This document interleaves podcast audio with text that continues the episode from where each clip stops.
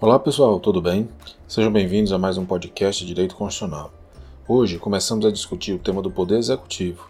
Tivemos um encontro bastante participativo com vários questionamentos interessantes. Fique ligado.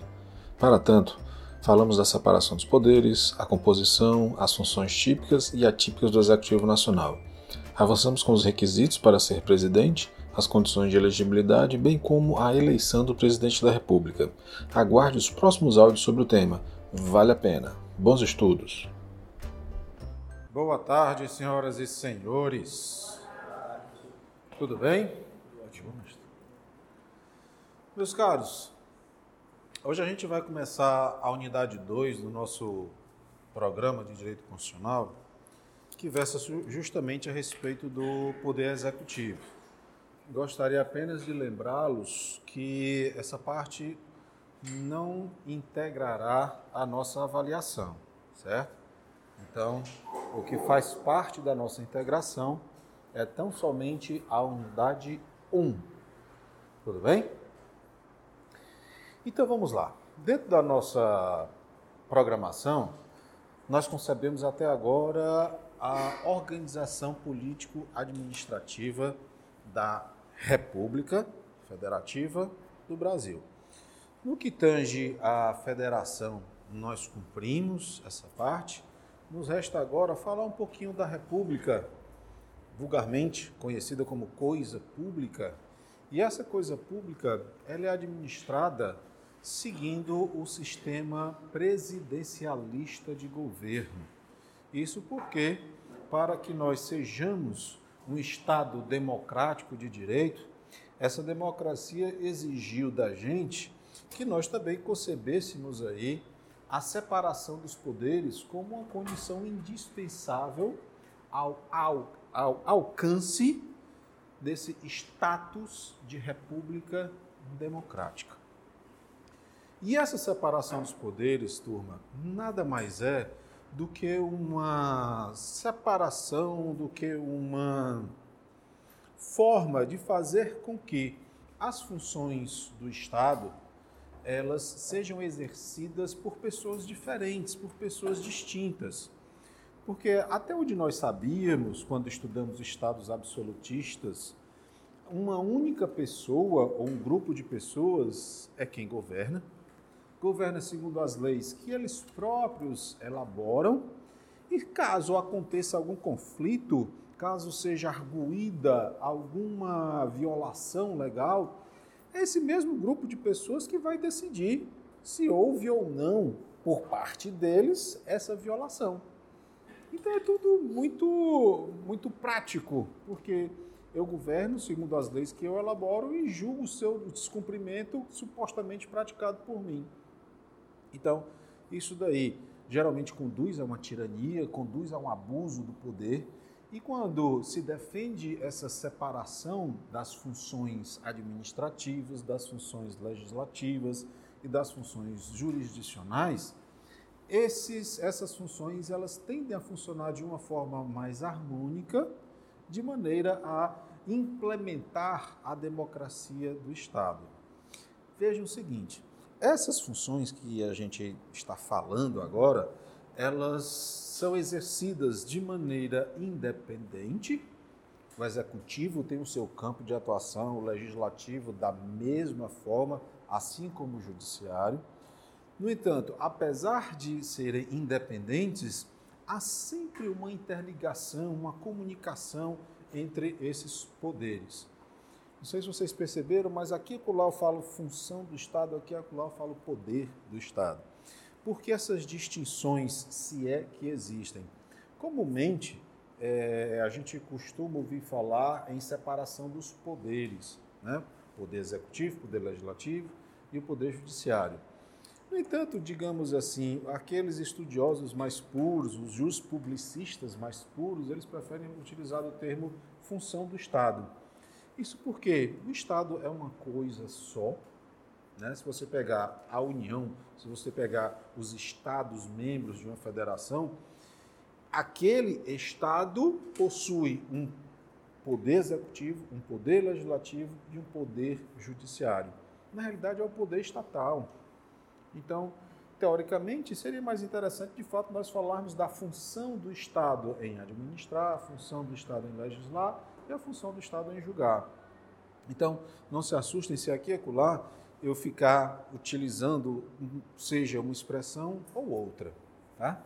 Então, essa separação dos poderes, hoje, da forma como nós temos em nossa Constituição e da maneira como nós estudamos aí o princípio da simetria constitucional, assim como da proporcionalidade, essa separação dos poderes que é operada a nível nacional, ou seja, pela União, ela é replicada pelo texto constitucional federal para os demais entes da federação.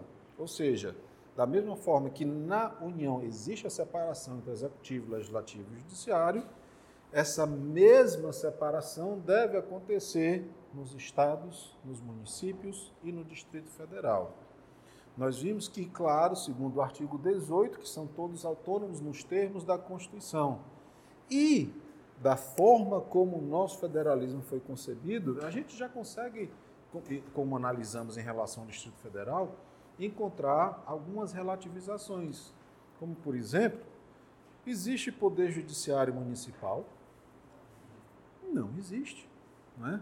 Então, será que, portanto, nós não temos uma impropriedade, já que a separação dos poderes ela pressupõe a existência de um executivo, de um legislativo e de um judiciário? E o município, portanto, lhe falece esse último, qual seja o poder judiciário. Por outro lado, né, se o município tivesse um poder judiciário, nós poderíamos conjecturar alguns questionamentos. O município teria condição de custear um poder judiciário? Haveria necessidade efetiva de um poder judiciário municipal? Por pelo fato da nossa República ter identificado respostas negativas a essas duas provocações, é que a Justiça Estadual e a Justiça Federal ela, ela, ela supre, digamos assim, as, as demandas que eventualmente nós munícipes venhamos a levar ao Poder Judiciário. Então. Oi? Vamos lá.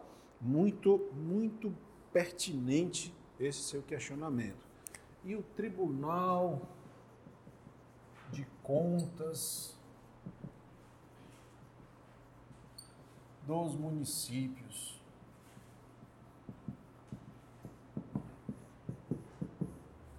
Bom, como ainda não ingressamos no tema específico do Poder Executivo, essa pergunta ela cai maravilhosamente aqui para a gente já fazer essa distinção. Quando a gente trabalha a separação dos poderes, que fala em executivo, legislativo e judiciário, o executivo, já ingressando aqui no nosso tema, ele vai ter a função típica de administrar, de executar segundo as leis que foram elaboradas pelo legislativo.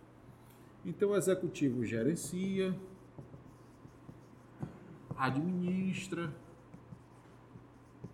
executa, né, para não repetir logo de cara o executivo e executa. O legislativo ele vai ter a atividade legiferante, que é elaborar as leis. O Poder Judiciário, por sua vez, vai ter atividade jurisdicional. Eu vou fazer uma longa digressão, longa não, mas vou fazer uma digressãozinha um pouco mais demorada para lhe responder, tá? Todas essas ações que eu coloquei inicialmente aqui, elas são tidas como é, funções típicas. Ou seja, são atividades desempenhadas com habitualidade, com frequência, primordialmente por cada um desses poderes. O executivo, ele principalmente administra, o legislativo primordialmente elabora as leis e o judiciário principalmente diz o direito né, na atividade jurisdicional. Pois bem, esquecendo um pouco o executivo e o legislativo, vamos nos focar agora no judiciário, porque a pergunta da nossa colega, muito capciosa, por sinal, ela traz uma expressão chamada tribunal. Não é isso? Foi por conta dessa expressão que você questionou? Sim. E aí, a partir do momento que ele teve que existir, essa parte do judiciário do município, que até então ela não existe, ela ficou com quem? Joia. Joia, joias. Muito bom, muito boa essa provocação. Vamos lá.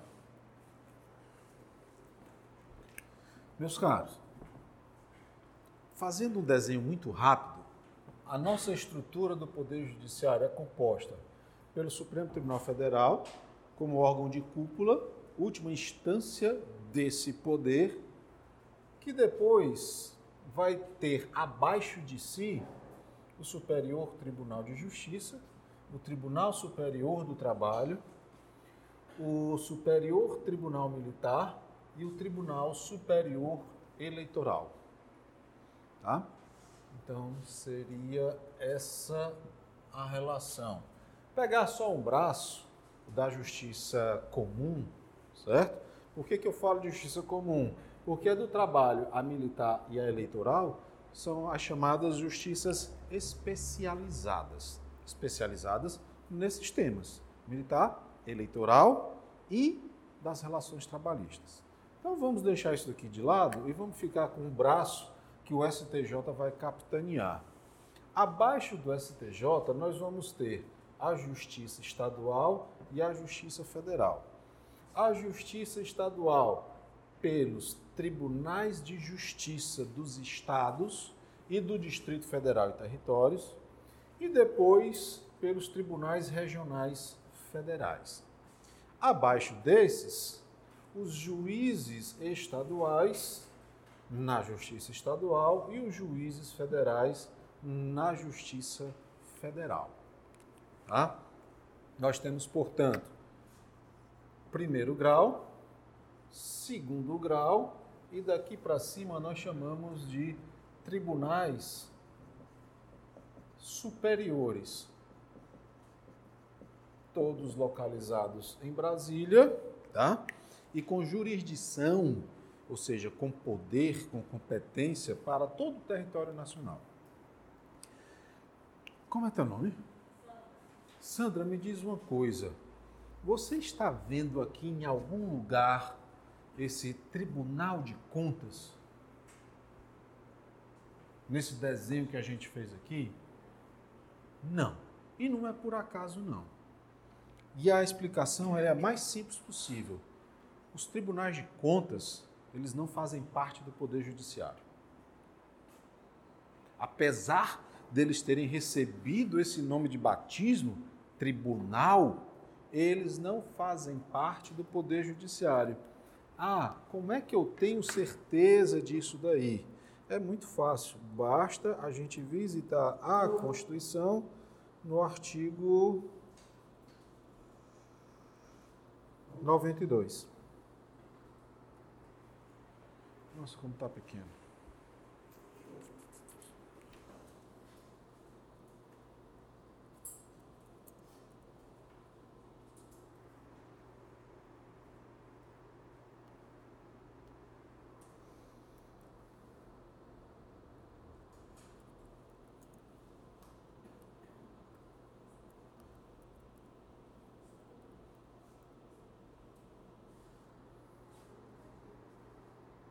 Olha só, Sandra. O artigo 92, ele vai dizer quais são todos os órgãos que fazem parte da estrutura do Poder Judiciário. Vamos ler aqui.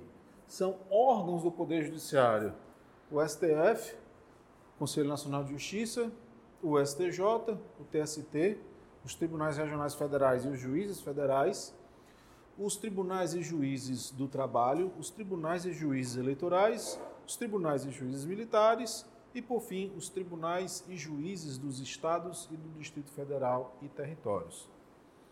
Então, nesse dispositivo, a Constituição nominou o que faz parte do Poder Judiciário. E nesses sete incisos que aqui se apresentam, nenhum deles está Tribunal de Contas, seja Tribunal de Contas da União, ou Tribunal de Contas dos Estados, ou ainda Tribunal de Contas dos municípios. Mesmo porque a Constituição hoje proíbe a criação de novos tribunais de contas municipais. Os que já existiam antes de 1988, eles permaneceram, como foi o caso do TCM, Tribunal de Contas dos Municípios, aqui de Fortaleza.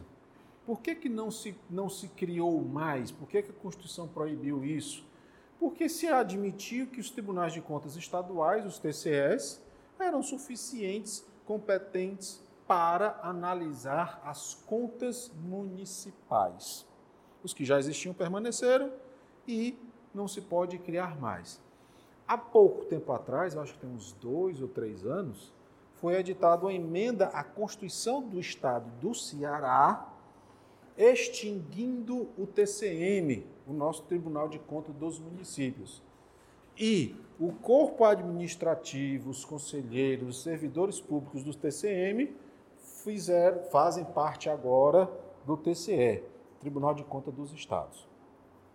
Bom, desse nome, Tribunal de Contas, a gente já começa a ter uma noção um pouco mais real da coisa. Os órgãos do Poder Judiciário, aqueles ali do artigo 92, eles não julgam contas. Eles julgam demandas, eles julgam provocações. Isso porque as contas, elas são apreciadas pelos tribunais de contas que não fazem parte do poder judiciário, mas estão vinculadas ao poder executivo, que auxiliam os tribunais de conta, auxiliam ao poder legislativo no exercício de uma função que lhe é típica, que é a função de fiscalizar. Então veja só, a grosso modo, porque a gente ainda vai falar da, do, dos tribunais de contas, o que os tribunais de contas fazem é pegar a contabilidade dos municípios, dos estados, da União, analisar se os atos administrativos ali seguiram a estrita legalidade, os contratos, as licitações, os pagamentos, tá? E uma vez que, que, que foram aprovados, aí o Poder Legislativo também os analisa e decide se os aprova ou não. O que, inclusive, pode servir como instrumento, Sandra, para a deflagração de intervenção.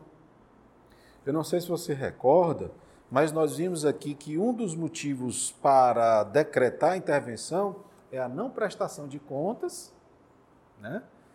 E essa não prestação de contas, ela não é feita, né, uma omissão, digamos assim, ela não ocorre junto a qualquer órgão do Poder Judiciário, mas sim no Tribunal de Contas respectivo, seja ele estadual, no caso de estados e municípios, como é o nosso caso agora, seja ele até mesmo da União. Então, os tribunais de contas inserido aqui, Tribunal de Contas dos Municípios, não fazem parte de forma alguma do Poder Judiciário. Eles auxiliam o Poder Legislativo na fiscalização do Poder Executivo. No entanto, essa nomenclatura que foi dada a eles de tribunal é imprópria o termo, a meu ver, mais adequado seria um conselho de contas, porque gera essa confusão de imaginar que faz parte do Poder Judiciário e, além disso, o Tribunal de Contas, a rigor, ele não julga. Tá? A rigor, a rigor, se nós formos comparar com a função típica do Judiciário, que é de julgar, ele não julga. Mesmo porque o Tribunal de Contas ele pode dar um parecer de contas pela reprovação das contas e o legislativo rejeitar. Então vamos supor, eu sou um prefeito, ou um governador, ou presidente da República, tenho as minhas contas reprovadas pelo Tribunal de Contas e o Legislativo pode aprová-las. Para você ver o grau de independência que há entre o que o Tribunal de Contas oferta a título de parecer e o que o Legislativo, que é um poder, decide de forma autônoma se vai reconhecer aquelas contas como reprovadas. Então imagine a seguinte situação: eu sou um prefeito municipal que tem uma maioria na Câmara de Vereadores. O Tribunal de Contas pode recomendar a rejeição das contas e os vereadores não, vamos rejeitar o parecer do Tribunal de Contas e as aprova. O que não impede de, por exemplo, o Ministério Público provocar o Poder Judiciário para que declare, por exemplo, que eu sou ímprobo na administração. Para que seja declarada a minha improbidade administrativa.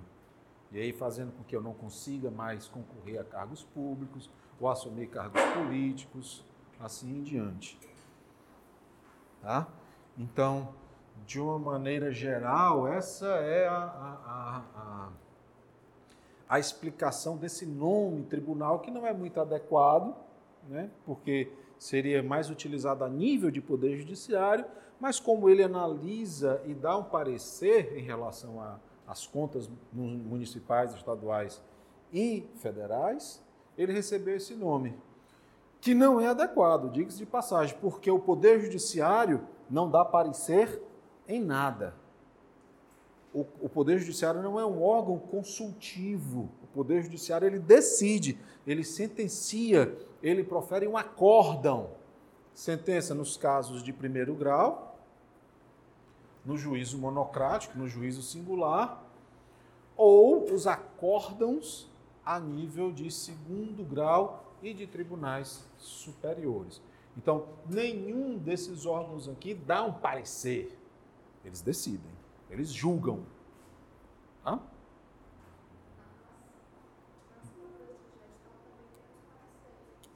Tem. Tem as, os dois tipos de contas, né? É, mas eu não queria tratar do, do dessa, dessas duas distinções que tem, né? Porque é, é muito, muito, muito detalhe, né? Mas sim, ótimo. Obrigado. Então vamos lá.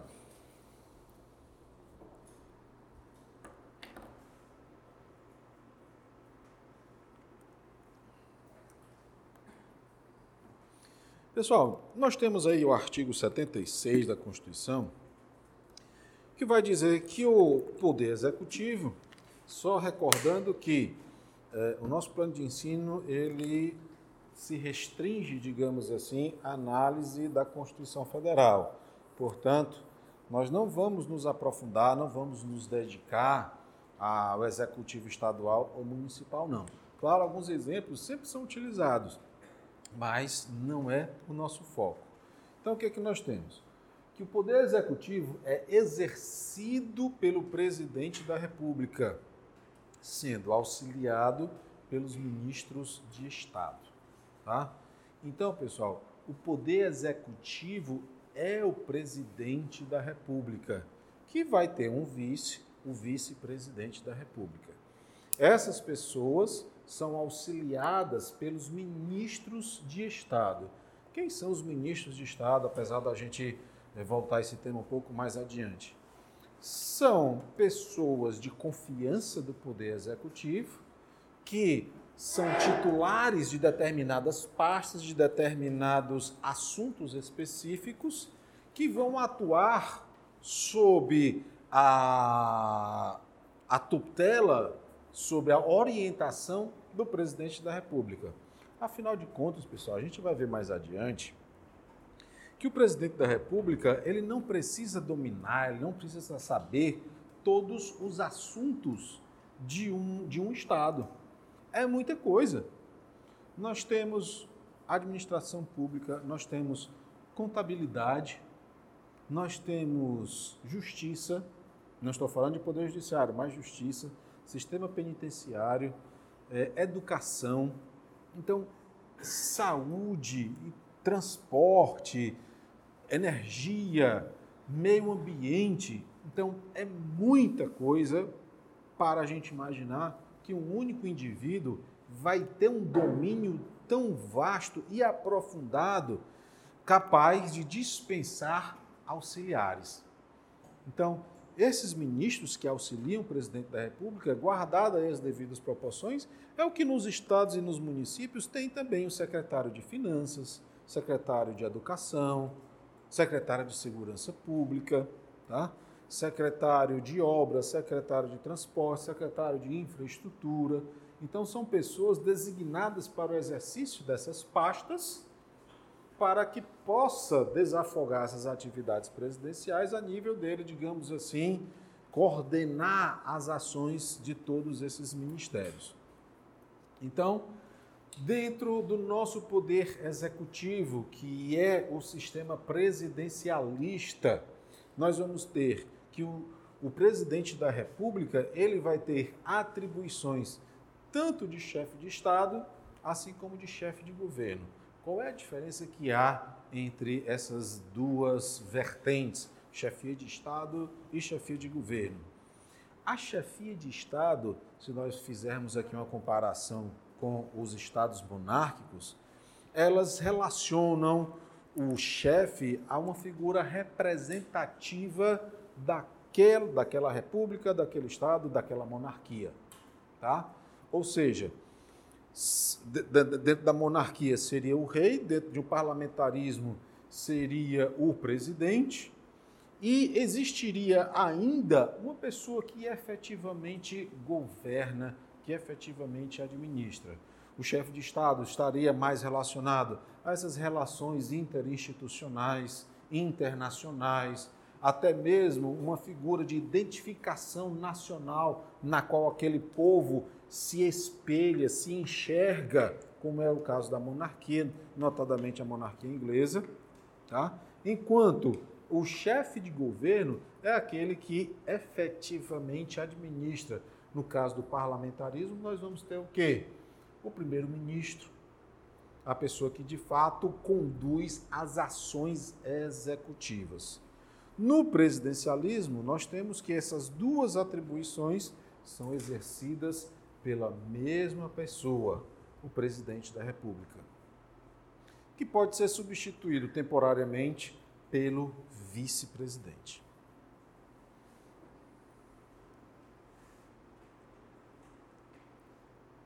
Bom, as funções do executivo.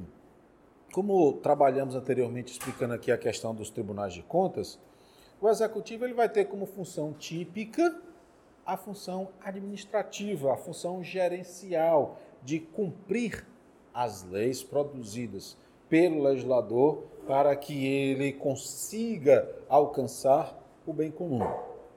Por outro lado, existem também outras funções atípicas, como por exemplo, o poder executivo julga, a administração julga. Por exemplo, existe um órgão dentro da estrutura é, federal nacional chamado Controladoria Geral da União, a CGU. E essa controladoria, ela também é responsável pela apreciação da conduta de alguns servidores públicos. E é possível que algum servidor público ele adote um comportamento ilegal, algum comportamento que fira os princípios da administração pública, como legalidade, impessoalidade, moralidade, publicidade e eficiência. Então, ao malferir esses princípios, esse servidor pode sofrer um processo administrativo disciplinar.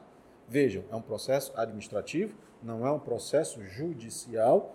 E nesse processo administrativo, a sua punição, a sua sanção pode vir a ser a da exclusão, a da demissão, da exclusão dos quadros do poder executivo. Tá? Então, essa sanção vem a ser justamente o exercício de uma atividade julgadora. Não é o Poder Judiciário, mas é o Executivo julgando os seus integrantes. Daí o porquê ser uma função atípica, a função de julgar. Diga não, doutor. Você pode repetir as pessoas que são julgadas pelo Poder Executivo? As que o integram. Por exemplo, se você passou em algum concurso público que faz parte da estrutura do Poder Executivo, você poderá sofrer caso cometa violação à lei, à moralidade, à eficiência, você pode ser demitida do serviço público eh, do Executivo. Isso, essa demissão, essa, esse processo administrativo, obviamente, deve obedecer aos princípios constitucionais, notadamente contraditório, ampla defesa, ou seja, você tomar conhecimento do que está sendo acusada, ter a oportunidade de se defender, de produzir todas as provas para demonstrar o seu direito, né? ou seja, contraditório e ampla defesa. Então, esse procedimento administrativo nada mais é do que o exercício de uma função atípica, que é julgar, mas julgar administrativamente. Tem nada a ver com o poder judiciário.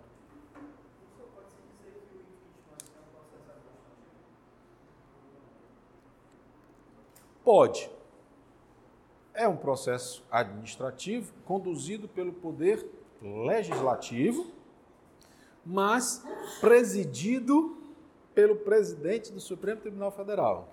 A gente ainda vai falar do, do, do processo de impeachment. Não deixa de ser um processo administrativo, né? porque ele segue as regras estabelecidas numa lei que é conduzido dentro de duas casas, Câmara e Senado, finalizando com, seja com a absolvição ou com a condenação do chefe do executivo. Como isso daí não acontece dentro de uma casa judiciária, dentro de um órgão do Poder Judiciário, sim, eu entendo que pode, ser chamado sim de processo administrativo. Depois nós vamos ter uma outra função atípica, que é a de legislar. Nós vamos conhecer a medida provisória, que é uma das espécies normativas previstas em nossa Constituição, lá no artigo 59 e depois aprofundado no artigo 62, que fala justamente da possibilidade do presidente da República editar, nos casos de relevância e urgência, medidas provisórias com força de lei, que passam a valer imediatamente após a sua publicação. Então vejam, é o executivo legislando de forma extraordinária, de forma atípica, mesmo porque a produção das leis, a produção das normas é uma função típica do poder legislativo. Aí eu faço uma provocação para vocês. E as propostas de emenda à Constituição? E os decretos? Será que isso daí também se configura dentro da atipicidade das funções do executivo? O que é que vocês acham? Decreto a gente trabalhou aí quando, por exemplo, falamos da intervenção. Nós vimos que a intervenção ela é decretada pelo chefe do executivo. No caso de intervenção federal, é decretada pelo presidente da República, de intervenção estadual, pelo governador do estado. Esse decreto será, pessoal, que faz parte dessa função atípica de legislar? O que, vocês acham? A rigor, quando a gente fala em legislar, a gente se refere a inovar, a criar o direito. Quando se legisla, você regulamenta, você disciplina o exercício de um direito, você cria esse novo direito. No entanto, quando se expede um decreto, você está dizendo como aquele direito que foi criado poderá ser exercido, poderá ser reclamado. Tá? Daí, portanto, essa, essa distinção. E no que tange às propostas de emenda à Constituição, o presidente tão somente as propõe. E quando ele, quando ele propõe uma emenda à Constituição, ele perde, digamos assim, o poder em relação àquela proposta. Perde em termos, né? Perde porque politicamente, claro, ele sempre vai poder manobrar no sentido de buscar a aprovação da proposta que ele apresentou. Basta ver aí a última proposta de emenda à Constituição aprovada, que foi a da reforma previdenciária. Basicamente, não houve discussão, não houve oposição à reforma da Previdência. E digo que ele perde o poder porque a única coisa que o presidente da República pode ter competência para desempenhar durante o processo legislativo de uma PEC é tão somente a sua propositura. A única coisa que ele pode fazer é propor. Ou seja, o pontapé inicial de pegar uma PEC e entregar lá na Câmara dos Deputados.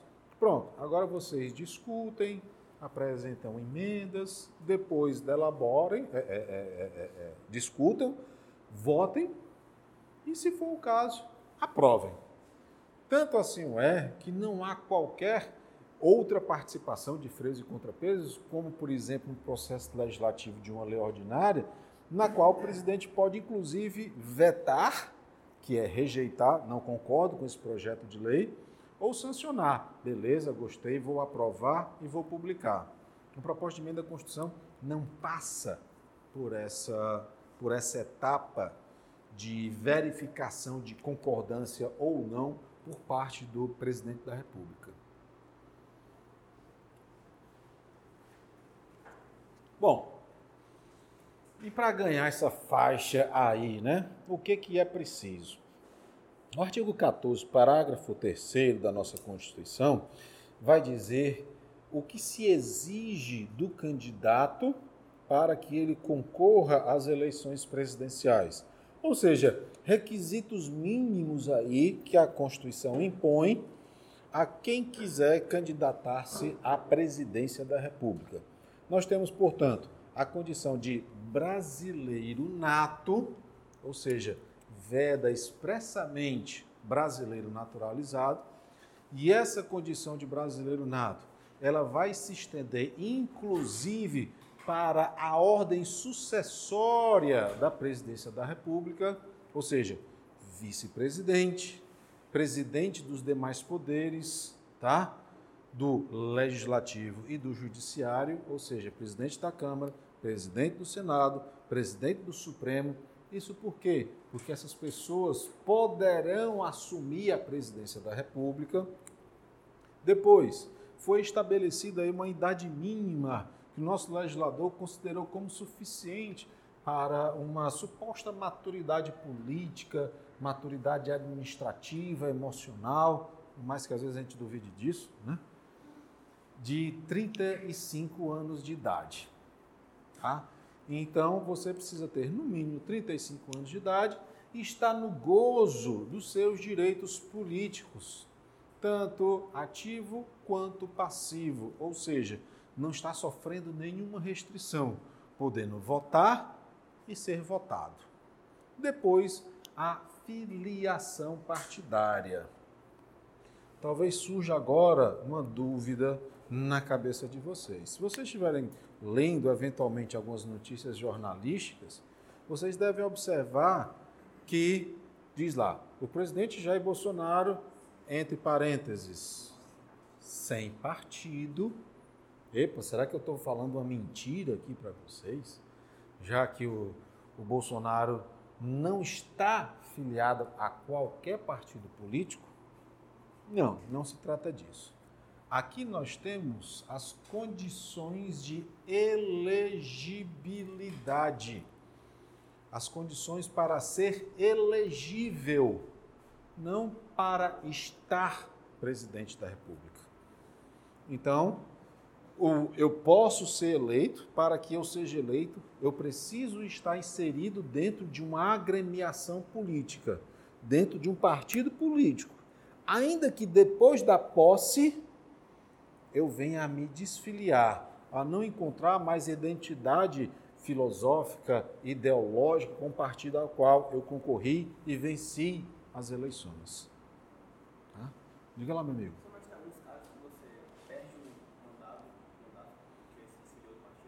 Tem, mas isso daí em relação ao legislativo.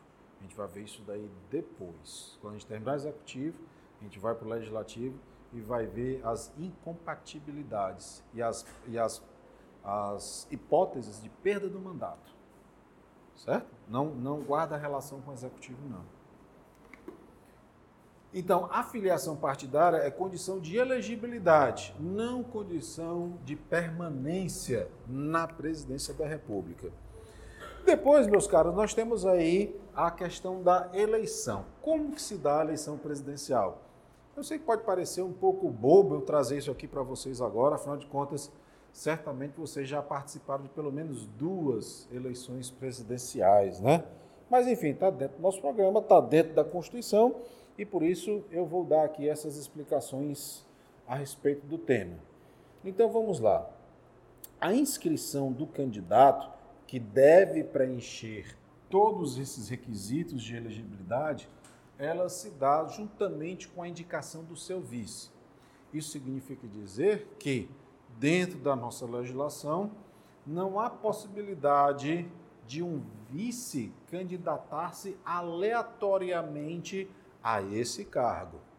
Ou seja, quando há a inscrição de uma chapa, daí esse nome, já estão ali indicados quem será o cabeça da chapa, que é o presidente, e quem será o seu vice.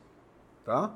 Então, quando se vota, você vota para os dois, você vota na chapa, você vota para que aquelas duas pessoas façam parte da presidência da República. Uma na condição de titular e outra na condição de substituto seja substituto temporário ou de substituto em definitivo. O que seria essa temporariedade? O que seria essa, essa definitividade? Se eu adoecer, o vice assume. Se eu viajar, o vice pode assumir. Né? Se eu morrer, o vice assume em definitivo. Se eu sofrer impeachment, o vice assume em definitivo.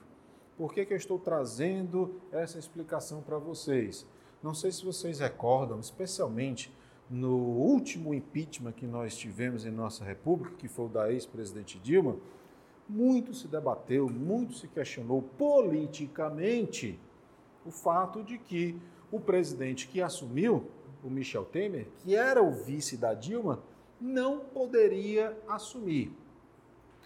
Ausente de qualquer lucubrações políticas partidárias, nós estamos aqui para conhecer o que a Constituição fala. E a Constituição, ela não faz distinção dentre essas duas pessoas terem recebido voto ou não. O que, que o pessoal dizia? Não, quando eu coloquei o meu voto lá na urna, apareceu a foto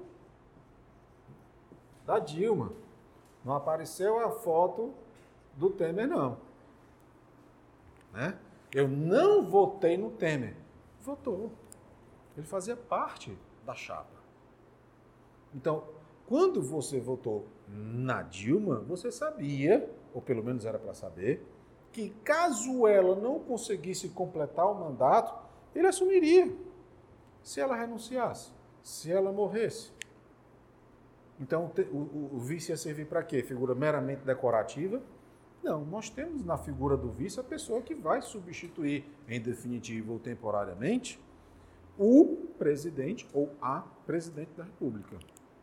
Tá? Então, nós não votamos para presidente e para vice-presidente, não. Ah, vou votar presidente um e vice-presidente outro. Vamos supor, vou votar para presidente o Bolsonaro e vou votar para vice o Ciro Gomes. Já imaginou a que ia ser? Que Deus nos acuda. O pobre do, do Bolsonaro não podia adoecer, não podia viajar, porque ele jamais iria entregar a presidência para o vice, que seria o Ciro Gomes. Né? Então, daí o porquê dessa explicação. Então, a inscrição em chapa com candidato a vice. E a possibilidade de dois turnos, né? Como que funciona, pessoal, essa questão dos dois turnos? Vocês já estão mais carecas de, carecas de saber, uns mais, outros menos, né? Como que se dá a esses dois turnos de eleição? Será considerado eleito em primeiro turno aquele candidato que alcançar a maioria absoluta dos votos válidos, né? O que diabo é isso daí, maioria absoluta dos votos válidos? Hoje nós temos talvez cento e poucos milhões de eleitores. Vamos imaginar que toda a gente resolve não votar. Tá? Toda a gente resolve não votar. E que um candidato sozinho votou nele mesmo. Um voto próprio, digamos assim, apesar do voto ser secreto, né? ninguém sabe em quem o eleitor votou, pelo menos teoricamente. Se dos quase 200 milhões de brasileiros, um, um dos candidatos obteve um voto e os demais não obtiveram nenhum voto, essa pessoa que conseguiu esse único voto válido será considerada eleito. Por que, que eu estou dizendo isso? É muito comum em ano eleitoral a gente receber correntes, fake news, dizendo: ah, não vamos votar, porque se não for alcançado um percentual X de eleitores, a eleição estará anulada. Isso não existe. Mesmo porque só são computados os votos válidos. Os votos em branco e os votos nulos, eles somente são levados em consideração para efeitos estatísticos. Só e tão somente. Não vai para ninguém, não. Certo? Eles são computados tão somente para efeitos estatísticos, de estudos sociais, estudos políticos. Tá? Então, isso significa dizer que, se o candidato, vamos imaginar, candidato A, B, C e D. Aí vem aquela questão dos 50% mais um. Essa questão de 50% mais um, ela é muito perigosa. Por quê? Porque não tem como você fracionar voto, não tem meio voto. Então vamos imaginar que a pessoa recebeu cinco, é, gosto de utilizar sempre esse número. São 101 votos, vamos imaginar assim. E a pessoa recebeu 51.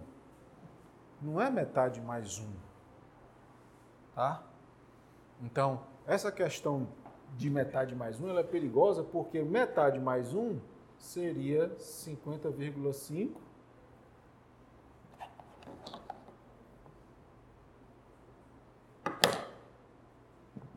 mais um, o que daria 51,5 votos, que não existe.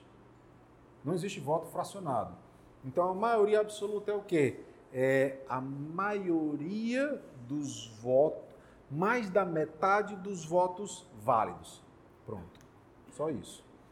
Então, se esse A, vamos supor, recebeu 40% dos votos válidos o B, 30% dos votos válidos, C10 e D5, aqui nós teremos o segundo turno de votação, no qual os dois mais votados disputarão o segundo turno, que na realidade é, é praticamente uma nova eleição, porque zera tudo e vamos para a disputa novamente.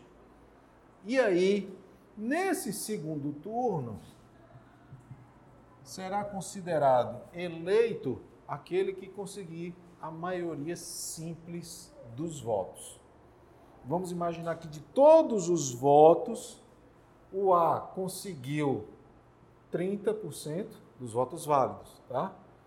E o B conseguiu 10%. Convenhamos, é uma representatividade muito baixa, né? No entanto, o A será considerado eleito. mesmo tendo convencido apenas 30% dos eleitores.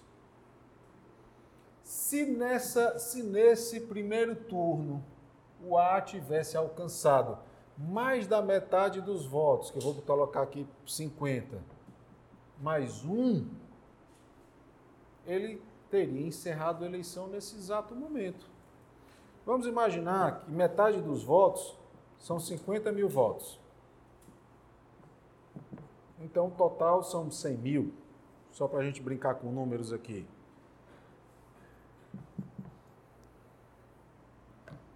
Imaginem.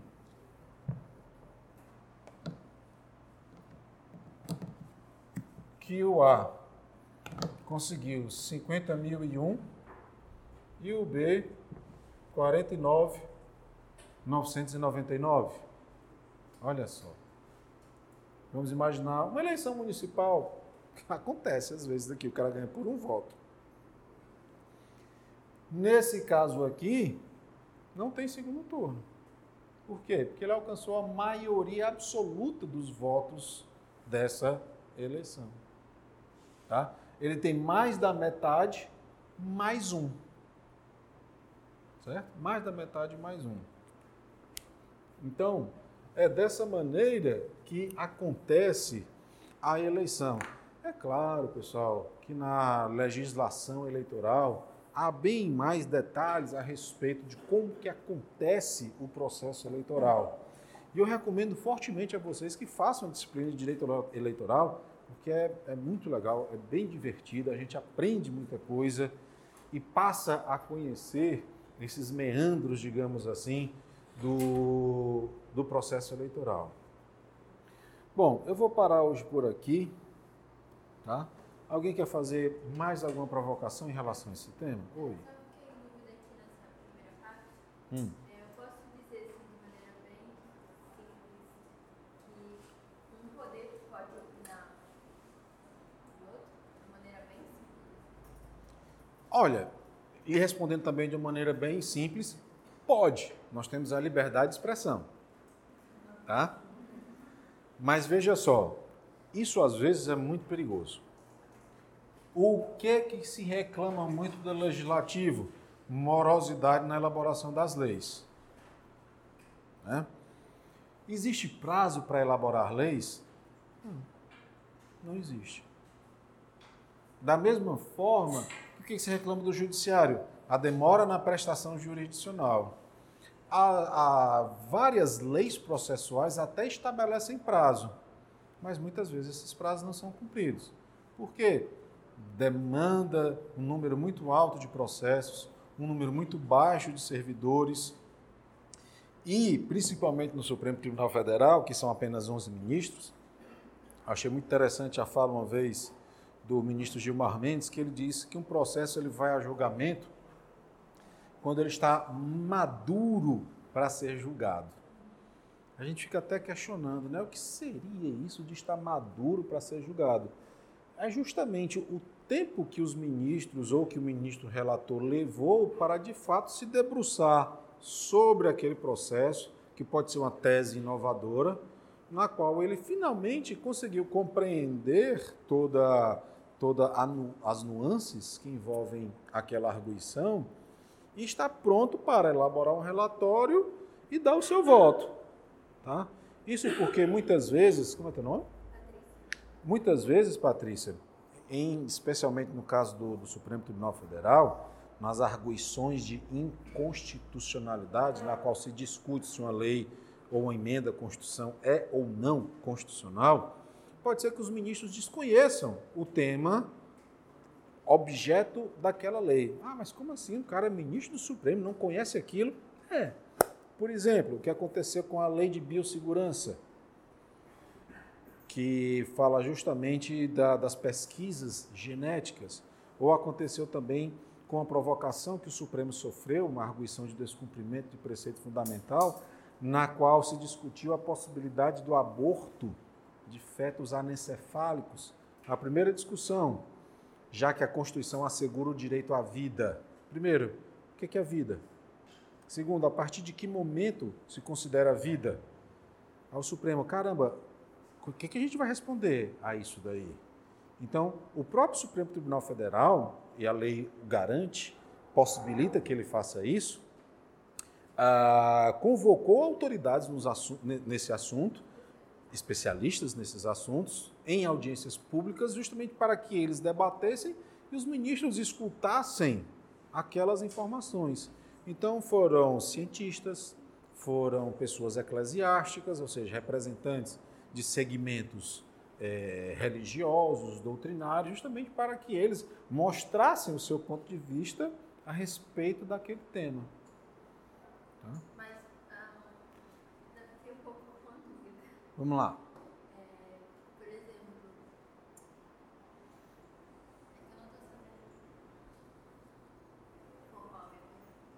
Pergunta de qualquer jeito, depois a gente vai lapidando isso daí. Por exemplo, o poder executivo ele tem a, ele pode, né,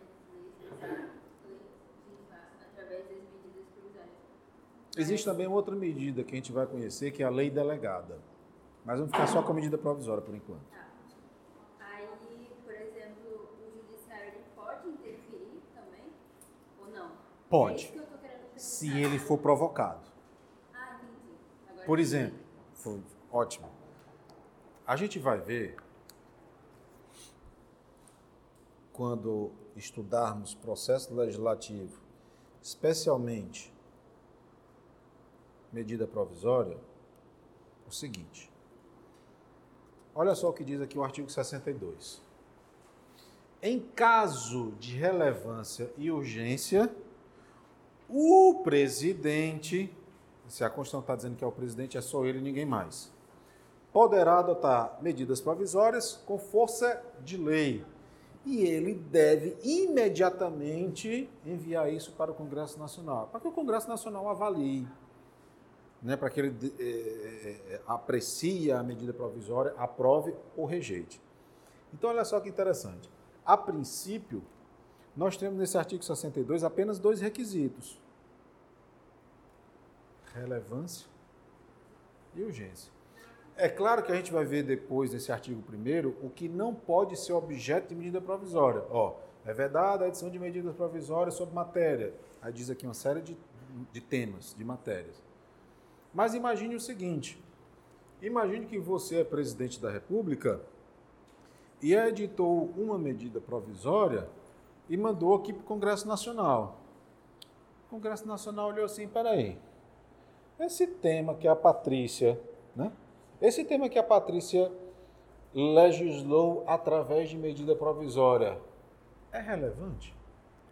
Outra coisa, é urgente? Qual é a urgência que há em regulamentar esse tema que a Patrícia editou medida provisória? Não, nosso partido, o partido da encrenca nacional, não reconhece que essa medida provisória contemplou os requisitos constitucionais. Vamos entrar com ação no Supremo Tribunal Federal dizendo que ela é inconstitucional. E aí eu começo a lhe responder. Sim, o judiciário ele pode se meter, desde que ele seja provocado. E o legislativo, nesse caso, ele vai se meter obrigatoriamente. Por quê? Porque é ele quem vai analisar a medida provisória. Então nós temos aí duas, duas, o seu questionamento foi dividido em duas partes, né? A primeira, ah, qualquer um pode opinar? Pode. Eu posso ir lá entrevistar o presidente do Supremo, que nunca é uma boa ideia você entrevistar um presidente de um, de um ou qualquer ministro do, do Poder Judiciário, ele tem que se manifestar nos autos, não é na imprensa, não. E ele dizer, rapaz, eu acho um absurdo isso que está acontecendo no Executivo ou que está acontecendo no Legislativo. Tá bom, é uma opinião pessoal, não é uma opinião do órgão. Mas ele pode ser oficialmente provocado, como foi esse exemplo aqui que eu lhe trouxe. Tá bom? Pessoal, no próximo, próximo encontro, na quinta-feira, nós vamos ter aqui uma aula de tira dúvidas. Tá? O que é uma aula de tira dúvidas? Vocês perguntam, eu respondo. Por que isso? Porque a gente não há possibilidade de pegar um, mês, um mês e pouco de aula fazer uma revisão em uma hora e pouco. Tá? Vou mandar para o torpedo para vocês algumas, algumas questões objetivas para que vocês né? botem os, os miolos para fritar, tragam as dúvidas para que a gente possa discutir os temas aqui. E aí na quinta-feira eu falo também a respeito da avaliação. Tudo bem? Por hoje é só, pessoal. Obrigado pela audiência, espero que tenham gostado. E qualquer comentário, dúvida, sugestão, já sabe. Manda uma mensagem lá pelo blog www.joriomartins.blogspot.com, ok? Valeu!